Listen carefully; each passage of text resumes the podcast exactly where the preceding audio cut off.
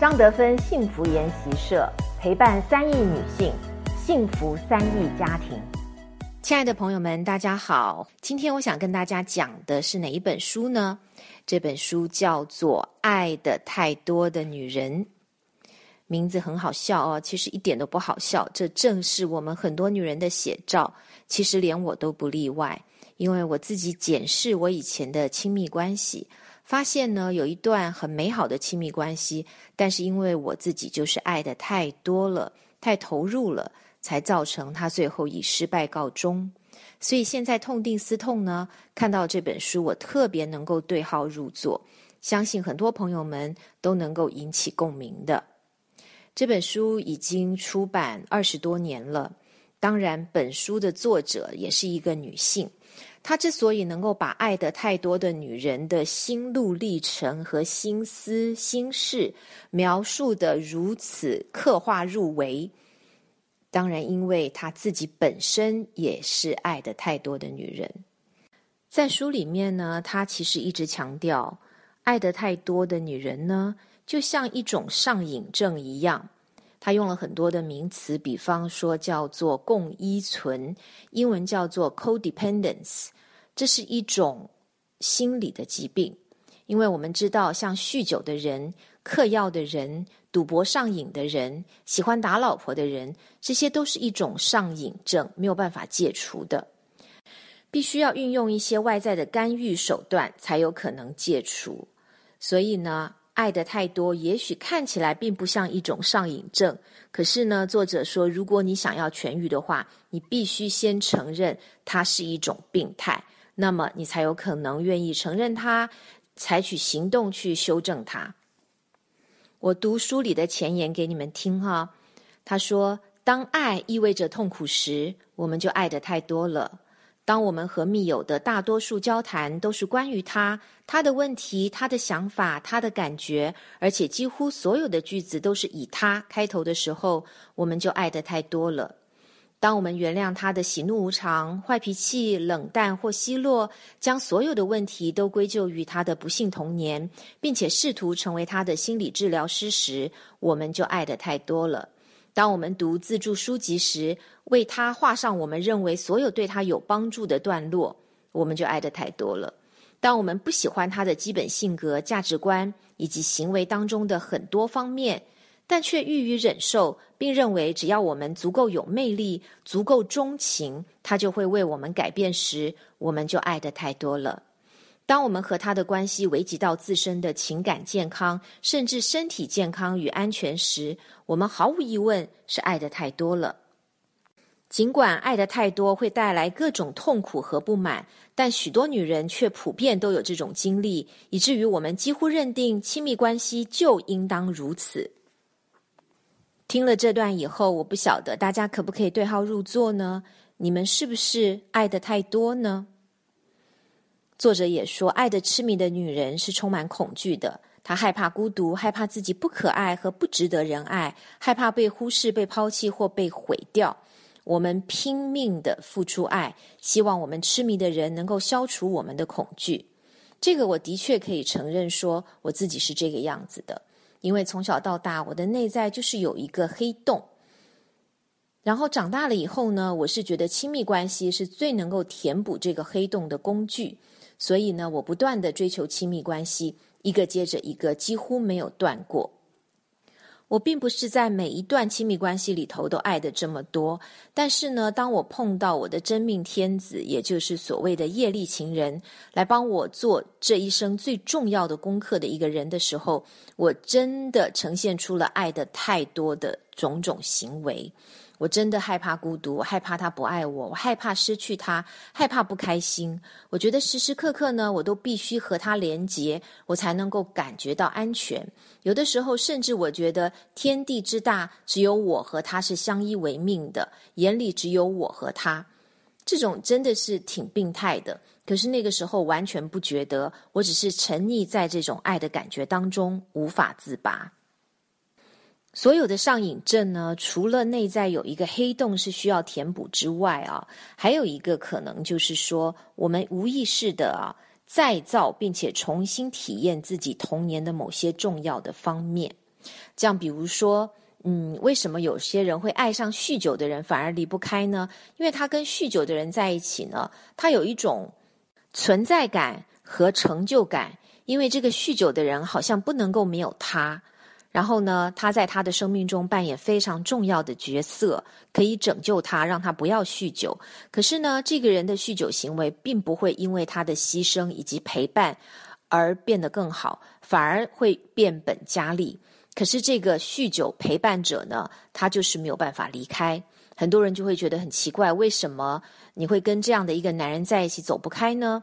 那除了自己内心有一个黑洞，需要用这种成就感、存在感来填补之外，还有一个就是，也许啊，小时候他的父亲也是酗酒的，那他下意识里头呢，就希望再一次的给自己一个机会，让自己能够拯救一个酗酒的人，然后把他从不可自拔的深渊当中拯救出来，等于说是再给自己一个机会。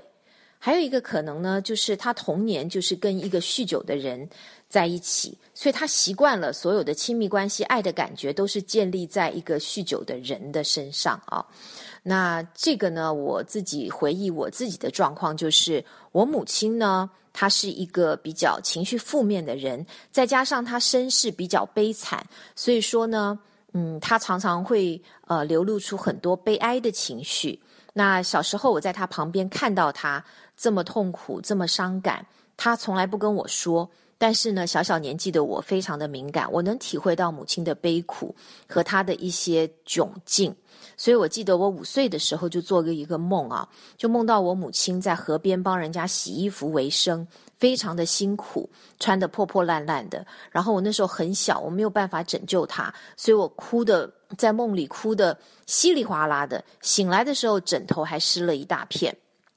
当时年纪很小啊，也不知道该怎么做。可是我觉得我小小的心灵里面呢，就许下一个志向，就是我将来长大一定要拯救母亲，让母亲快乐，让母亲能够补偿她童年以及后来呃结婚出席呢。因为我爸爸很年轻嘛，跟他时常有争吵，受到的这些痛苦，我都要帮他补偿，要拯救他。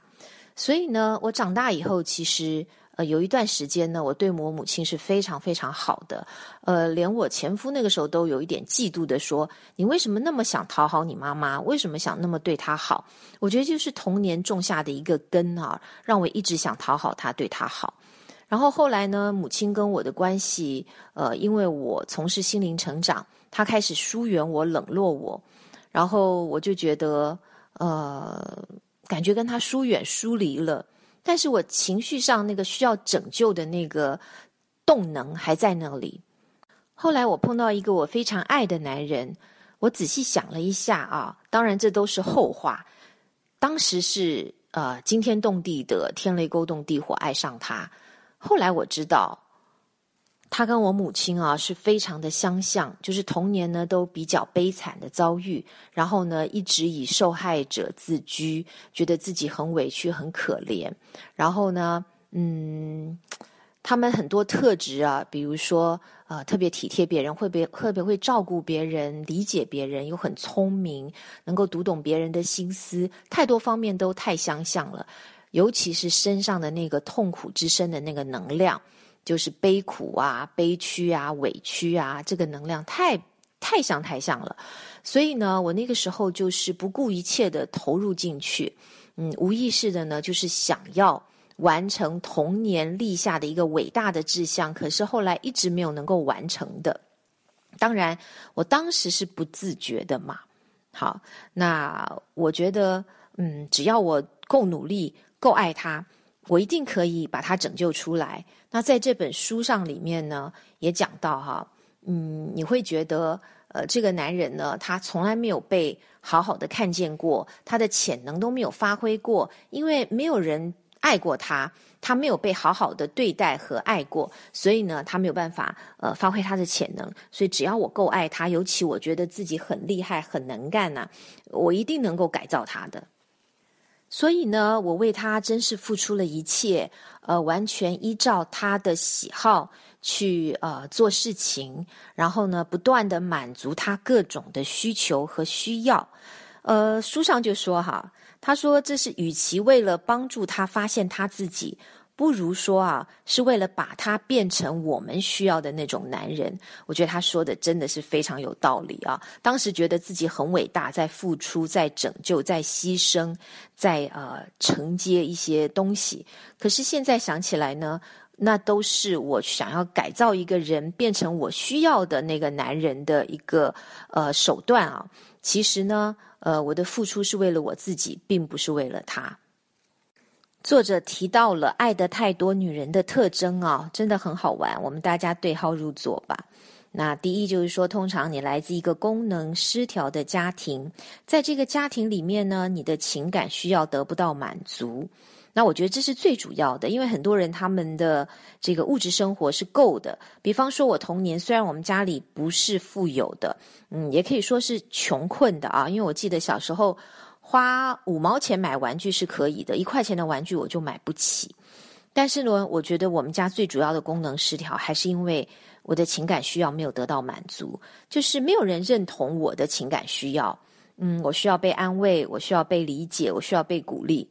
可是我父母那时候忙得不得了，我妈妈都承认她把我当动物一一样的在养，所以说也不能怪他们。但是我的情感需求是没有获得满足。第二呢，由于你得到来自父母的真正关爱非常少，你试图通过主动付出关爱来补偿自己这种未得到满足的需要，特别是关爱那些看起来在某些方面很贫乏的男人。bingo，这个是绝对正确的啊。那我们呃还会认定这个男人需要我们的帮助、同情和智慧来改善他的人生呢？现在想起来真的觉得挺好玩的，真的很天真幼稚。然后他说：“我们被那些需要关爱的人吸引，对他们的痛苦感同身受，并且努力寻求缓解他们的痛苦，以此使我们自己的痛苦好转。如果我们明白自己之所以被吸引的根本原因是我们自己希望得到爱和帮助，也就不难理解为什么最吸引我们的男人是那些似乎需要关爱的人了。大家有没有感觉？第三哈。”因为你一直都无法把自己的父亲母亲变成你所渴望的关爱你的人，所以你会对自己很熟悉的那种不付出感情的男人在内心深处做出响应。他能让你再一次尝试通过自己的爱来改变他。所以我一个朋友李雪呢，她最喜欢说的就是：我们努力的改造父母，改造不成功，所以后来就去改造男人，当然也会不成功啦。第四，就是由于惧怕被抛弃，你愿意做任何事情维持你们的关系。对呀，其实我也是很害怕被抛弃的，尤其害怕失去我爱的那个男人。所以呢，我愿意做任何事情来维持我们之间的关系。有的时候真是很离谱的，现在想起来真是觉得汗颜呐。第五，就是只要能够帮助和你交往的男人，几乎怎么样付出你都不嫌麻烦，不嫌费时间，不嫌代价昂贵。唉，真的是这样。第六就是习惯了缺少爱的个人关系，你愿意等待，愿意期盼，并且会更努力的取悦他，真是挺可怜的，跟个乞丐一样。第七就是在跟任何一个人男人的关系中，你都愿意承担远远超过百分之五十的责任、负疚感和责难。我倒不是跟任何男人都这样，只跟一个男人这样。第八就是你的自尊心非常低，而且在内心深处不认为自己配得到幸福，而且相信自己必须挣来享受生活的权利。这个我倒不能对号入座啊，不过可能有些朋友可以吧。第九，就是因为童年时体验到的安全感比较少，所以你不顾一切的需要控制你的男人以及你们之间的关系，你将自己对他人和各种情形的竭力控制，伪装成乐于助人。哎，这个说的真的是很有道理，因为我自己在检讨我自己，为什么那么乐于助人，而且那么乐于付出？我发现，尤其对亲密的人的付出之后啊，就是一种控制。就觉得，哎，我为你付出了这么多，这是我给你的，这是我帮你弄的，哎呀，你们就是应该要听我的呀。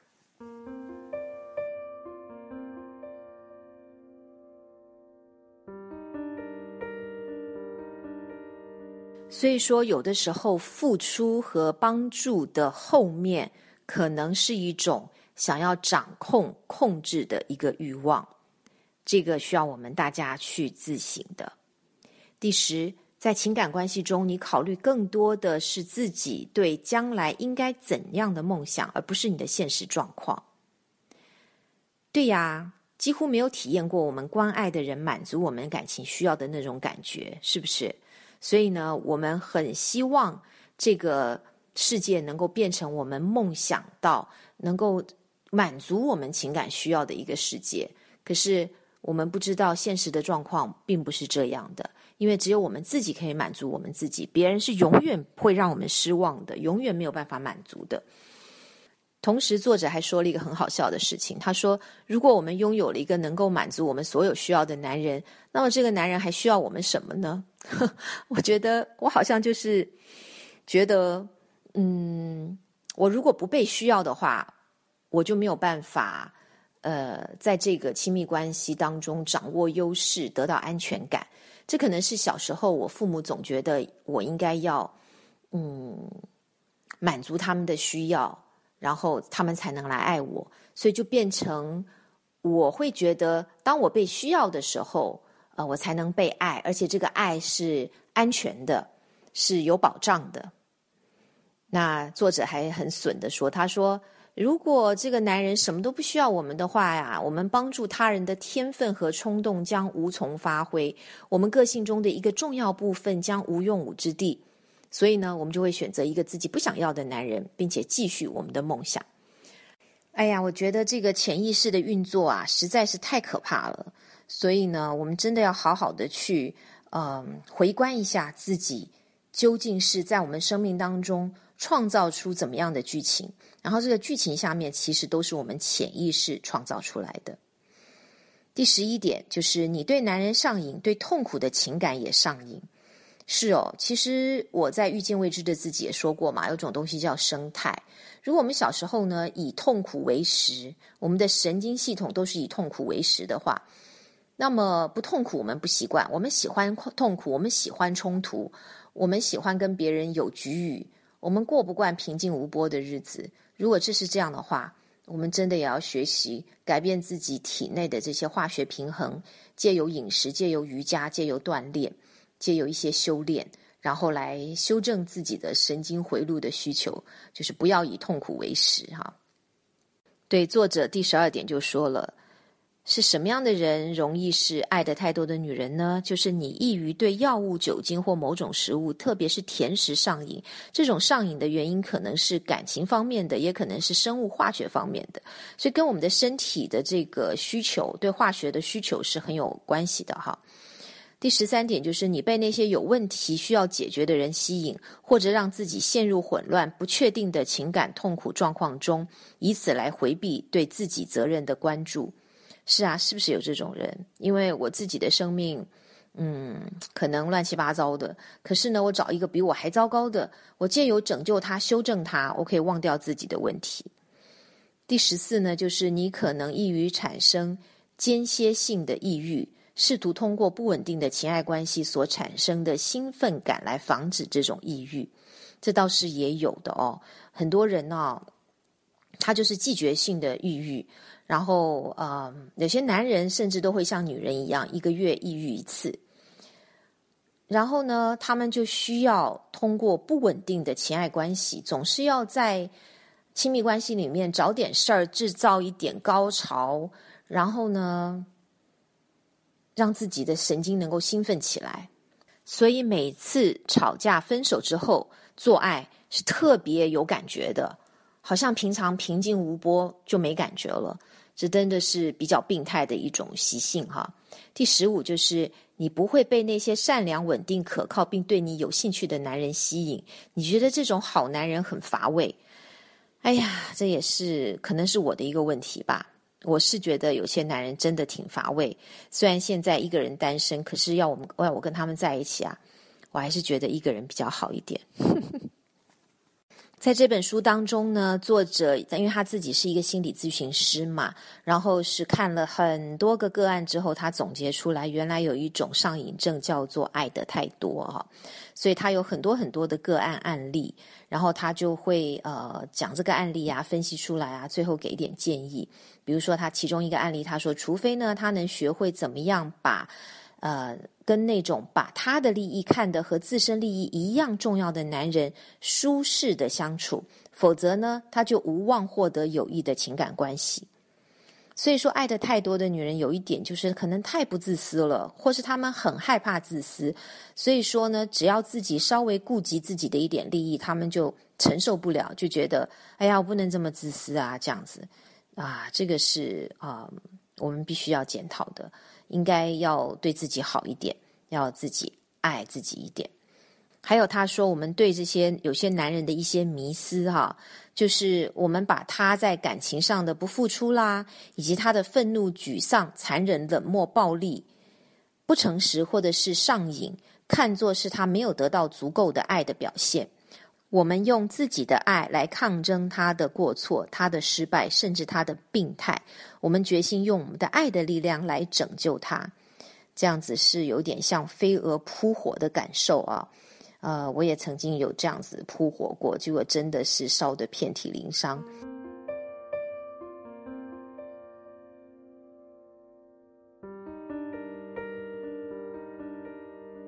接下来作者说的一个个案呢，是跟他母亲的关系，其实跟我就有点像啊。他说：“从小的时候呢，我就开始把我所有的爱、奉献、精力都倾注在母亲身上，希望能从那里得到我需要的东西，希望我的付出能够得到回报。但是最终看清现实，而不是总想着自己能把事情变成什么样，有时是非常令人痛苦的。以前你可以活在梦幻中嘛，说：‘哎呀，我总有一天可以改造我的母亲，所以总有一天我可以把我的爱人改造好。’”可是看到事实，就是其实你没有那么大的力量，你什么都做不了。哎，能够接受这样的事实，其实是非常痛苦的。然后呢，呃，他说哈，这个女孩呢，她一直都是呃，在被需要的状况之下被爱着，就是有一点像我一样，总觉得自己要有用，为父母争光，做一些什么，才能够被他们所爱。所以在亲密关系里面，我就会倾向于付出过度，我会觉得说：“哎呀，我只要足够爱这个人，就能够弥补他过去遭受的所有痛苦。”这些都是幻想，因为一个受害者他怀抱着过去的痛苦不放，这叫做受害者。然后呢，他的这些痛苦，既然他过去这么多年都没有放过。不会说碰到你就能够治愈他，然后放掉了，这个是天方夜谭。就除非他自己想要放，有一个情形就是说，他碰到你了，他很开心，他觉得他要为你做一个真正的男人，他要为你抛弃过去的痛苦，然后呢，可能得到了一些灵性的教导和呃正知正见，知道。自己不能再做受害者了，自己应该走出来。为了你们两个的将来，他要振作起来，不能让你老拯救他，他也不能老把你当做他情感的需要。那这种情况的话，这个男人是会改变的。他是因为你而改变没有错，但是不是因为你做了什么而改变？就是我们主动想要去改变别人是几乎不可能的，我们只能在旁边给他爱，给他支持，让他去改变。那这个分寸之间呢？就是前面其实作者也说过了一些，就是不能让你的付出和你们之间的关系对你的情感、精神、身体或其他方面呃损害太多。但是有一种人呢，就是他认为自我牺牲就是他的行为方式。如果如果没有人呢让他帮助，或是没有痛苦要他忍受的话，他就不知道他是谁了。哎呀，那这也是挺可怕的啊。因为像这样的人，就是在孩童的时候做了一个影响深远的决定，要通过自己爱和无私的力量来纠正母亲生命中的所有困难。你看这些话，让我真的是完全都能够呃对号入座哈。所以他说，这样的女人就会投身于那些。能有机会通过自己爱的力量，把一个人的一切矫正过来的恋爱关系当中，所以正常的男人、好的男人，可能我们不想要诶，我们就要找那种苦逼男人，然后把他变得不不苦逼，这种高难度的挑战，我们才会觉得自己有存在感、有成就感。那其实呢，在这个过程当中，幸福感是最低的。所以，真正的亲密关系应该是感觉到一种平静的幸福感，而不是刺激、兴奋、上瘾的那种感受。绝对不要说啊，我需要不确定性，我需要痛苦、失望和挣扎产生的这些兴奋感，我才能感到我自己是活着的。我真的看过这种人，他就是需要这些悲苦的剧情来让自己感觉是活着，真的是挺奇怪的。那你看清楚之后，你就离开他，因为你跟他在一起哦，你会不自觉的也跟他一起同一个步调，就是也要在生命当中创造这些呃像过山车一样的上上下下的剧情，也是挺恐怖的。所以说呢，我们应该学会啊，怎么样过一种健康、满足、平静的生活，而不是依赖另外一个人来得到幸福。那这个是非常重要的哈。那还有作者其中有一章呢，讲到就是说，很多人是需要被人需要，这个也是正中我的小心脏哈。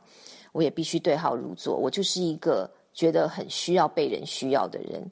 呃，我觉得自己能力很强，然后，嗯，我要为人付出，所以别人需要我的时候，就觉得特别特别有成就感哦。不但如此哦，我还需要做拯救者，要用自己的勇气、力量和无畏的意志，克服困难和混乱，拯救身边的人，就把自己弄得跟个女超人似的啊！所以这有自我牺牲的这种呃救世主的情节，那挺恐怖的。这种人其实是非常非常辛苦的啊！所以说，作者在需要被人需要当中呢。讲到了这个其中一个叫呃梅勒尼的这个女孩啊，她就是跟一个非常不好的男人在一起，然后呢，但是她总是觉得，嗯，她相信自己无所不能，一定能够改变这个男人，呃，很可怕哈。所以说，他最后分析说哈，这个梅勒尼啊，绝对不是一桩不幸婚姻的不幸牺牲品。相反，她和她的老公呢是相互满足对方最深层的心理需求，他们是天造地设的一对。所以说，我们自己最深层的心理需求究竟是什么？首先呢，就是要看到自己内在真正的需求可能是一种病态的。那这个时候呢，我们就完成了第一步，因为。很少人会用病态的、不健康的、不理性的方式让自己生活下去的，所以看见了以后呢，最好就能够改变它。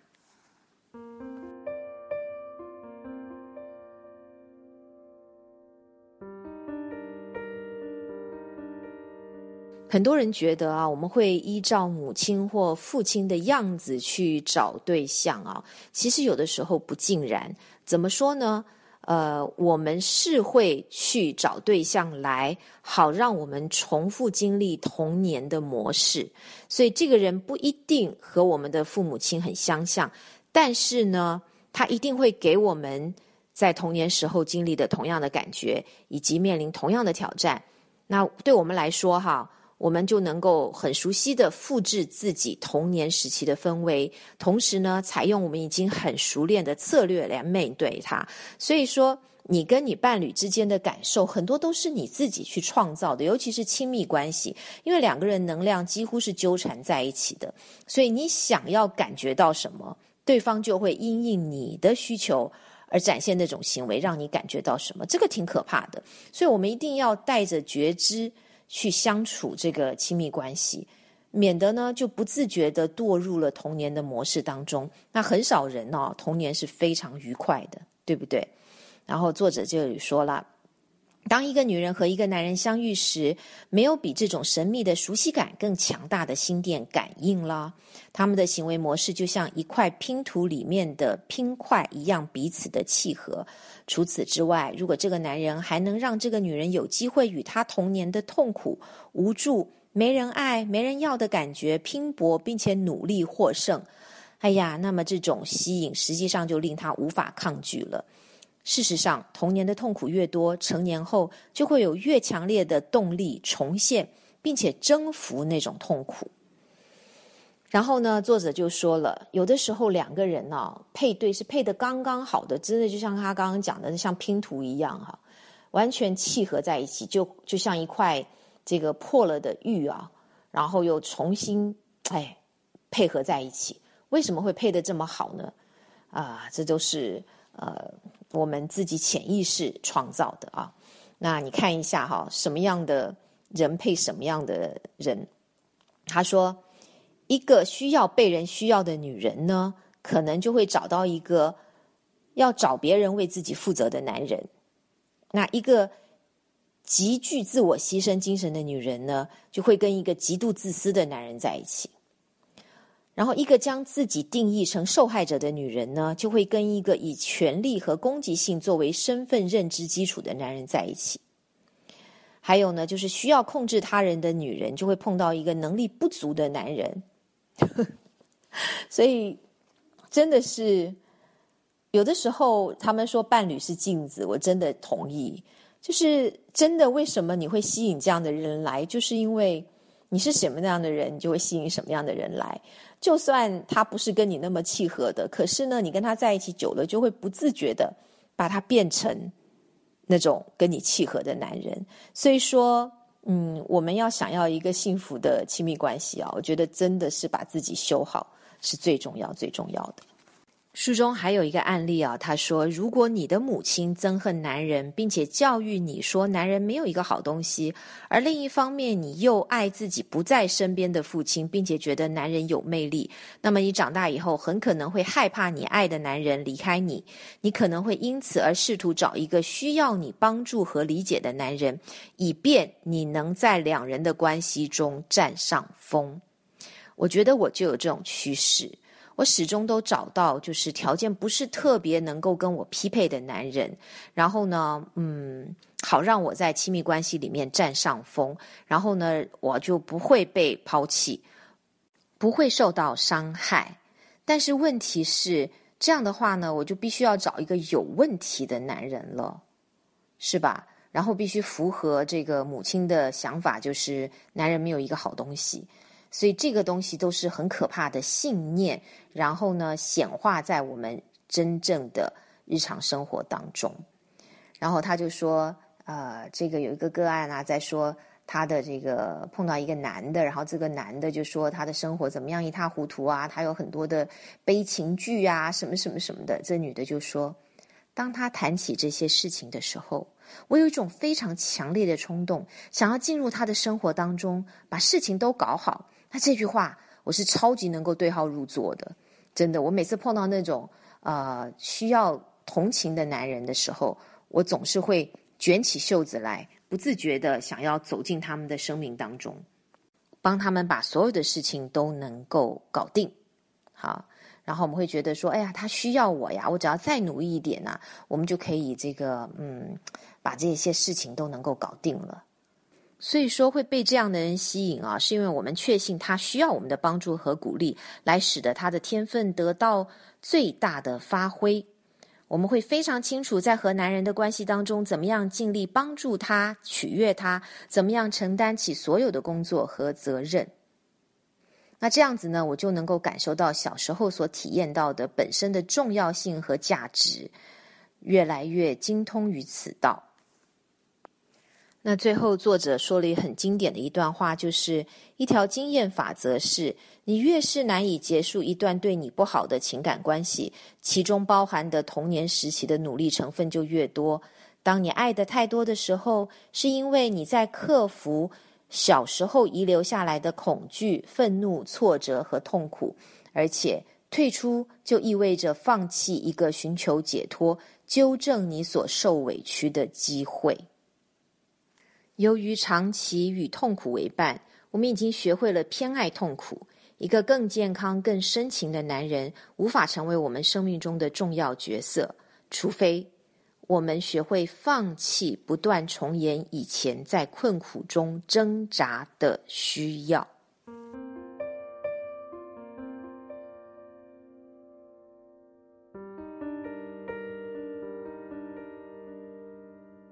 所以说呢，爱的太多的女人啊，可以说是对爱和痛苦上瘾。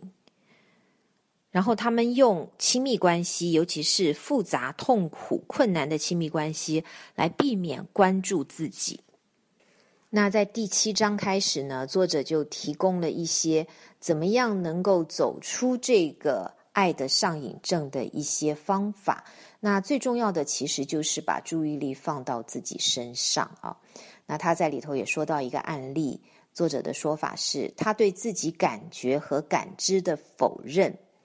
他对控制这个男人和情感关系的需要，远远都战胜了他的智慧。所以，想要康复的话，一个很重要的部分就是他要放弃对于他和他人生的理性分析，然后开始感受伴随着强烈的孤独感而来的深深的情感上的痛苦。康复就意味着必须把持住自己。没有男人让他分心，并且感受自己的感觉，包括痛苦的孤独感。这还意味着要有理解他的行为和感觉的其他女人，见证他的改变努力。这点我倒是觉得挺好的。就是我自己情商的复原过程当中呢，我也是不断的跟很多有过这样经验的女人聊天，我发现她们能够给我一些激励、鼓励以及智慧的经验。那有一个女的就跟我说：“哎呀，你就是在亲密关系里面啊，就是只能做狠事，不可以说狠话。”那我就发现啊，原来我过去都是错的，我都是相反，说了一堆狠话，可是狠事却做不出来，因为我太珍惜那段关系了，我太害怕那个男人会离开我了，太害怕没有他的日子了，所以呢，啊，委曲求全自己。然后让自己呢，很多的这个理智都受到了扭曲哈，所以说这个时候一些值得信任的心理咨询师啦，或是好朋友啊，能够给你一些智慧经验的好朋友，就特别重要喽。疗愈情商啊，其实最重要的一点就是，情商是带给我们一个呃很大的一个打击，然后你会觉得内在有一个大洞，好像没有东西可以呃让它。呃，填满的。呃，作者是这么描述的啊。他说：“起初我是那么的空虚，感觉就像是风吹透了我的身体。但是随着我为自己做出的每一项决定，那个空虚的地方就会被填充一点儿。我必须弄明白我是谁，我喜欢什么，不喜欢什么，我对自己和自己的人生有什么要求。要搞清楚这些事情，我必须有时间独处。”没有其他人让我考虑或是担心，因为当身边有其他人的时候，我更喜欢支配那个人的生活，而不是过自己的生活。所以说呢，嗯，我在情商的时候也感觉到那个巨大的孤独感啊，就是我这一辈子从来没有经历过的，而且我非常害怕这种孤独感。我想，就是为什么我这一生哈一直在逃避这个孤独感。一直都没有去面对它，一直到这个五十多岁，老天才给我这个功课，让我去经历这个孤独感。后来我是怎么面对那个孤独感呢？呃，我就想象那个孤独痛苦是在燃烧我，是在燃烧我的业力，我就让它穿越我，然后呢，就是不抵抗、不逃避、不否认、不转移。而就是老老实实待在当下，让那个孤独的痛苦、那个空虚的感受、那个大洞的空洞感腐蚀我整个人，让它燃烧我。如果你不抗拒，如果你真的允许它燃烧你，亲爱的，很快就能够走出来。当然，我也是到一段时间以后，我才开始体会，说我刚开始的挣扎、否认、转移。都是没有用的。最终，我向他臣服，愿意允许他燃烧我，然后感觉就好多了，那个洞就被填满了，然后就自己找到很多很多单身一个人的乐趣。那作者在第九章，他的题目叫“为爱而死”。我觉得我以前就是那个可以为爱而死的女人。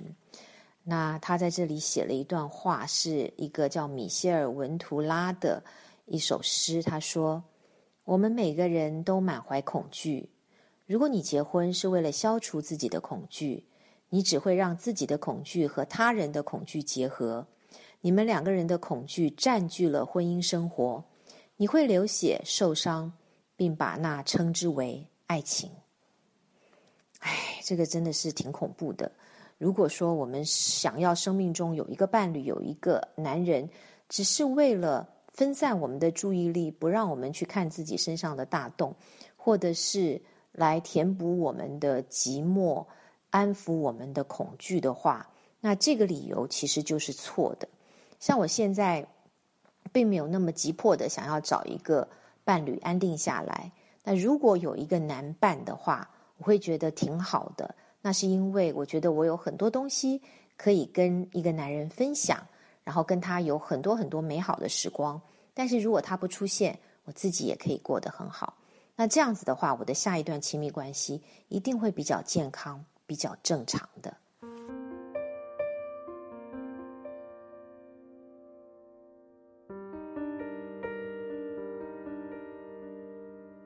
作者在一百八十三页最下面就说到：哈。对于爱的太多的女人来说，她的主要疾病是她对无回报的情感关系的痛苦和熟悉感上瘾。确实，这源自于童年时期所形成的伴随一生的模式。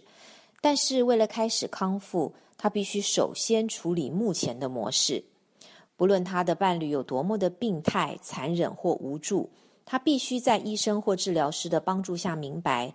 他的每一个试图改变、帮助、控制或责备他的企图，都是他的疾病的表现，而且他必须要停止这些行为，才能改善生活中的其他方面。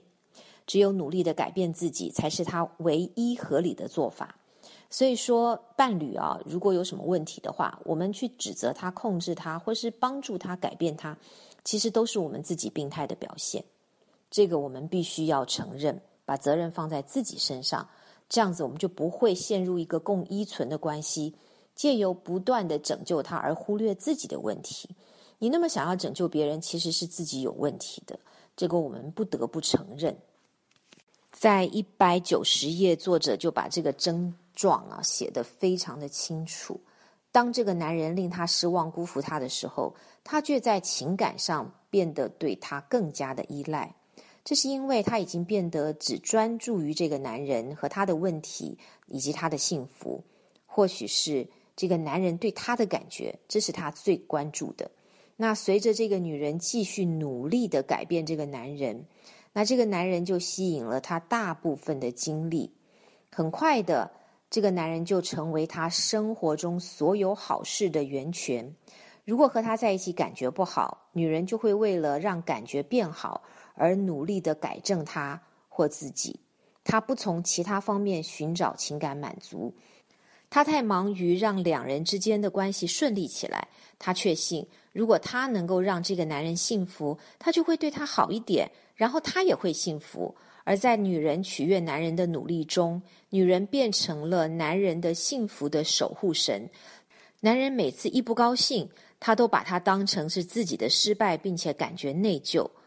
为他没有能够化解这个男人的不快乐而内疚，为了没能纠正他的不足而内疚。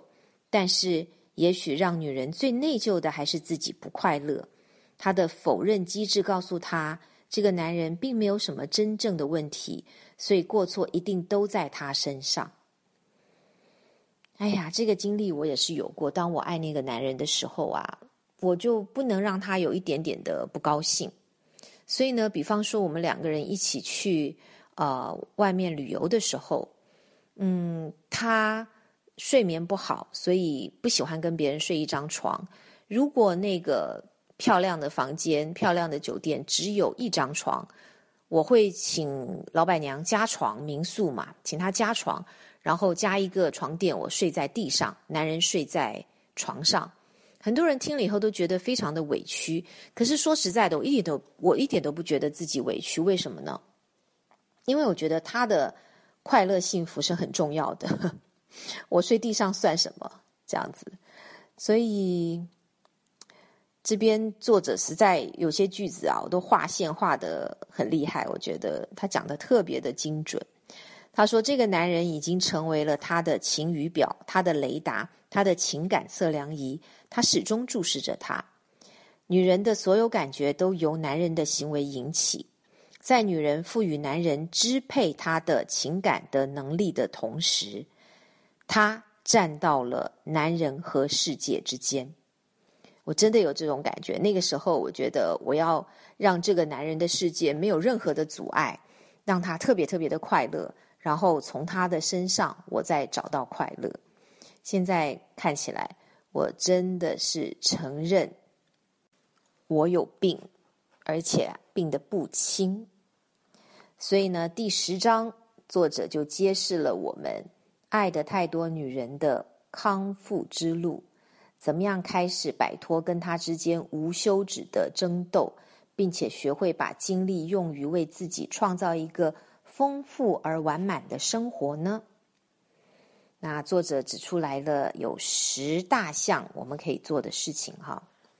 第一呢，就是要寻求帮助，这个非常的重要啊！不管是专业的心理咨询师也好，或是好朋友也好，老师也好。那像我当时呢，其实我有到处寻求帮助，我有去上课，我有找老师问，也找朋友问，而且我非常的敞开哈。碰到人，我会很愿意去跟他分享我自己的困难，我自己的痛苦。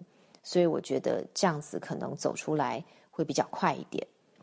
第二就是把自己的康复作为第一要务啊，意味着你要下定决心，不论需要你做什么，你都要愿意采取那些必要的步骤帮助自己。那这个我也是很有决心的，我是决心要康复，而且我真的知道问题是出在我身上，是我爱的不对，爱的方法有问题。然后呢，我就很努力的去啊，让自己能够康复，变得正常。第三呢？作者建议的办法就是找一个由能够理解你的同类人组成的支持团体，所以说一个读书会啊，或是什么，我觉得是挺重要的。在美国，他们有很好的这种组织，比如说戒酒协会呀，还有酗酒者的家属，他们也可以组成一个协会，然后每个星期特定的时间聚会一次，互相扶持。我觉得我们在自己生活的周围也可以建立这样子一个读书会啊。大家能够呃互相引导、互相支持、互相陪伴。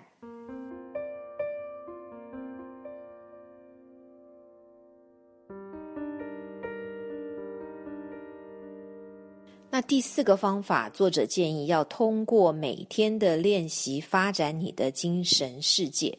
这个的话，其实我一直在做。当然，情商以后我是做的更厉害了。呃，我跟的萨古鲁学习，然后呢，每天早上会花一个小时的时间做他一些呃交代我们的功课，瑜伽呀、呼吸法呀、静心啊，这样子对我的呃稳定我的精神有很大的帮助。那加上这个修炼这么多年，呃，虽然在这个功课上没有修好，可是毕竟还是有一些基础，所以我觉得这是我能够很迅速康复的一个优势啊。那第五个方法呢，作者就说停止支配和控制他人。那这个的话，真的是要我们自己有所觉知哦，因为我有些时候回想哈，我是不是在控制别人，是不是在支配他人？我觉得是有诶。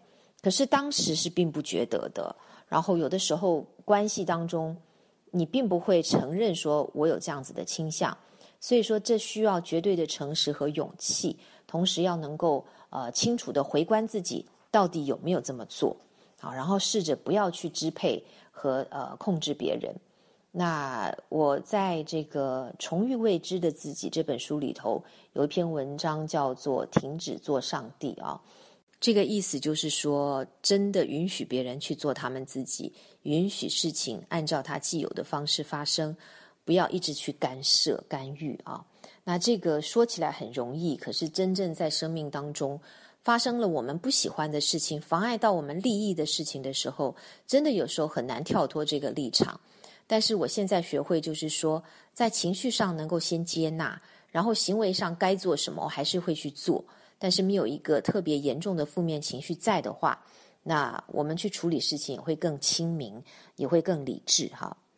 那另外呢，第六条就是学会不对博弈上钩，这是什么意思呢？就是不要跟伴侣陷入这个权力斗争当中哈，尤其是在这个拯救者、迫害者和受害者之间的角色各种转换。那作者在这里举了一对夫妻的这个吵架的过程，然后为他们贴上拯救者、迫害者和受害者的这个角色的标签，蛮有意思的哈。那呃，如果我们能够放弃这样子的戏码哈，呃，可能就会呃对我们自己的康复会有很大的帮助。就走出这个爱的太多的上瘾症哈，但是呢，这会带来什么样的影响？就是你需要学会没有激烈争吵所带来的兴奋感的生活，学会没有你参与其中的费时耗力的戏剧性事件带来的刺激生活，这可不容易做到。因为我们前面也说过呀，就是很多人就喜欢刺激，就喜欢戏剧，一天不作是不行的。那这种人呢，自己痛苦就要真的为自己负起责任。看到说是你自己爱作好吗？请你不要再创造戏剧性的世界，然后扮演那个受害者的角色了。所以第七个建议呢，作者给大家的就是勇敢的面对自己的问题和缺点。关于这一点呢，我跟大家分享就是说。嗯，我在跟别人有冲突，或是我的亲密关系有问题的时候，其实当时也许是在情绪的当头啊，气愤啊，可能会说一些话，做一些事，并不是那么的正确。可是之后，其实我都会深深的检讨，尤其是在那一次的情伤以后啊。我真的是静下心来，好好的面对自己的问题和缺点。我也真的看到很多很多自己的问题，然后变得更加的谦卑臣服。但是有的时候，我自己知道啊，我的脾气一上来啊，有些真实的话，就是我觉得是真话，但是会蛮伤害对方的话，好像我就不得不说。说完之后一吐为快呢，就觉得挺爽。可是，像有一种人，像我女儿，就是这种个性，就是说，当她说了一些不好听的话，即使是在气头上说的，她说完以后就会后悔，就会觉得不好意思啊，然后觉得难过。可是，我觉得我的个性这点不太好，就是我在气头上说了一些真实的话啊，可是我不会后悔，因为我觉得那就是真话。即使我伤害了你，可是我觉得每个人都要听真话，我也愿意听真话。那我觉得。我的这一点在亲密关系里头可能不是很好，所以我必须要去修正它，就是要面对自己的弱点以及自己的问题。哈，那第九，作者建议就是要我们变得自私一点。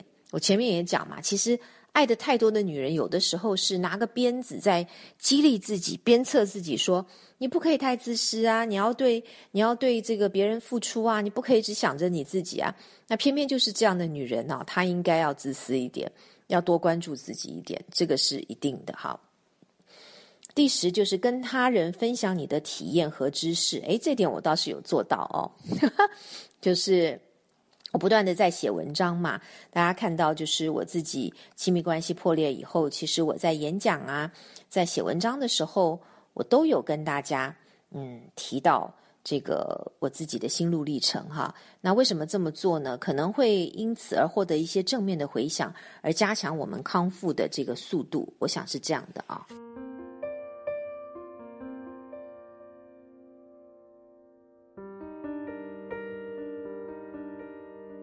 书的最后呢，作者也列举了关于从爱的太多当中康复起来的女人的一些特点，我们大家也来对号入座看一看哈。第一就是她能够完全的接受自己，即使想要改变自己某些方面呢，也是如此。她有基本的自爱和自尊，这是她小心培养、有目的的发展起来的啊，这个非常的重要。第二就是她接受别人本来的样子，不试图为了满足他的需要而改变他们，这个我也渐渐的做到了哈。第三就是他了解自己对自己生活的各个方面的感受和态度，包括性方面的。这个我们可能要多去探索，多去了解，嗯，自己究竟喜欢什么，不喜欢什么？我觉得这个非常重要啊。然后能够诚实的说出来自己的感受。第四就是他珍惜自己各方面，他的个性、外貌、信念、价值观、身体、利益和成就，他能够证明自己，而不是寻找一个男人的情感关系来赋予他自我价值感。第五就是他的自尊足够强，所以能愉快的跟他人相处，尤其是不做作的好男人，他不需要被人需要才能感到自己有价值。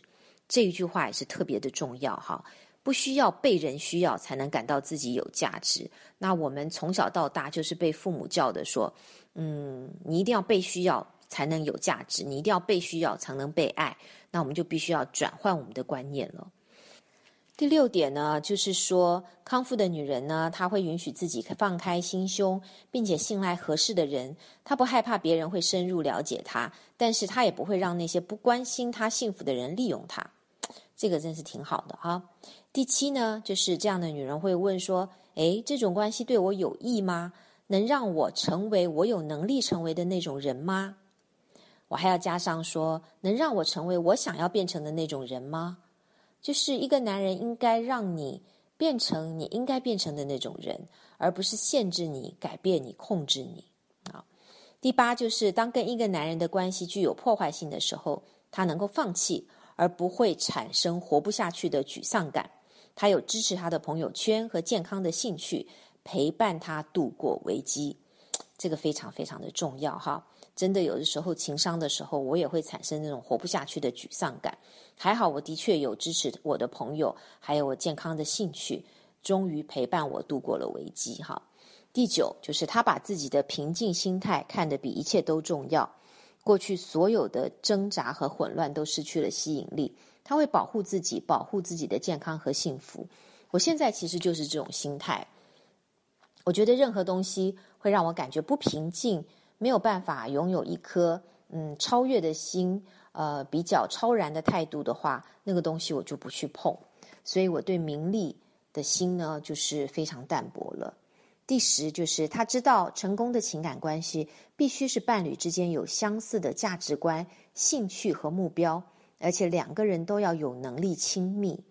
他还知道自己值得拥有生活带给他最好的一切。那里面说到两个人都要有能力亲密，这个是非常非常重要的啊。呃，当然就是在一个亲密关系里面，海宁格大师也说过了，就通常都是女人带领男人的，所以呢，要智慧的女人是非常非常的重要。然后我们能够学习了在两性相处之间的智慧之后，那在亲密关系里面就去实操，能够把呃我们的关系变得更好。或是开展一段非常美好的亲密关系，我相信呢，这是每一个人的愿望，也祝福大家都能够拥有美好的亲密关系。